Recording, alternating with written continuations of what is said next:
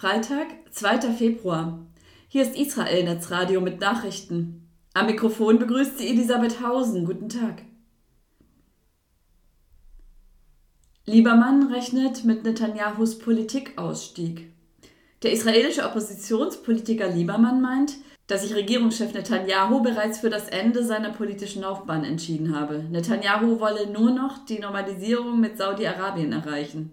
Dies solle dann als sein Vermächtnis gelten, sagte Liebermann der Verteilzeitung Israel Hayom in einem am Freitag erschienenen Interview. Er habe Netanyahu noch nie so passiv erlebt, erklärte Liebermann weiter. Netanyahu habe die Nase voll, besonders nachdem einige Minister auf einer Konferenz die Rückkehr in den Gazastreifen gefordert hatten. Sanktionen gegen extremistische Siedler. US-Präsident Biden hat eine Verordnung erlassen, laut der extremistische Siedler im Westjordanland mit finanziellen Sanktionen rechnen müssen. Das amerikanische Außenministerium nannte zunächst vier Personen, denen der Zugriff auf Konten und Eigentum in den USA verwehrt wird. Im Dezember erließ die Regierung Visabeschränkungen für gewalttätige Siedler. Ihrer Meinung nach tue Israel nicht genug, um gegen die gewachsene Gewaltbereitschaft vorzugehen. Israel weist die Vorwürfe zurück. UNRWA für Nobelpreis nominiert.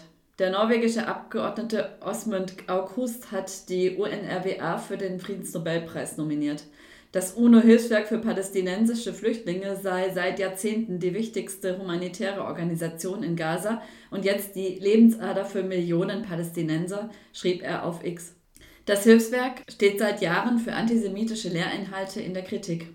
Zahlreiche Mitarbeiter feierten das Hamas-Massaker vom 7. Oktober. Einige waren direkt beteiligt.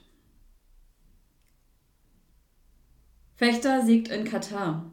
Der israelische Fechter Yuval Freilich hat am Mittwoch beim Grand Prix in Katar Gold gewonnen. Der Golfstaat beherbergt die Führung der Terrororganisation Hamas, die für das Massaker vom 7. Oktober verantwortlich ist. Auf dem Fechtanzug des 29-Jährigen war der hebräische Spruch Am Israel Chai, das Volk Israel lebe, zu lesen. Im Finale bezwang freilich den Italiener Federico Vismara mit 15 zu 9. Bei der Siegesfeier in der Hauptstadt Doha erklang die israelische Hymne. Das ist allerdings nicht zum ersten Mal der Fall. Bereits bei der Judo-Weltmeisterschaft im Mai 2023 war die Hatikwa zu hören. Katar unterhält keine diplomatischen Beziehungen zum jüdischen Staat. Der Chef des israelischen Olympischen Komitees, Lustig, sprach von einem beeindruckenden Erfolg. Der Sieg ist nicht der erste große Erfolg für Freilich. Im Jahr 2019 gewann er in Düsseldorf als erster Israeli Gold bei Europameisterschaften. In der Weltrangliste des Dachverbands Fédération Internationale d'Escrime rangiert der Linkshänder auf Platz 8.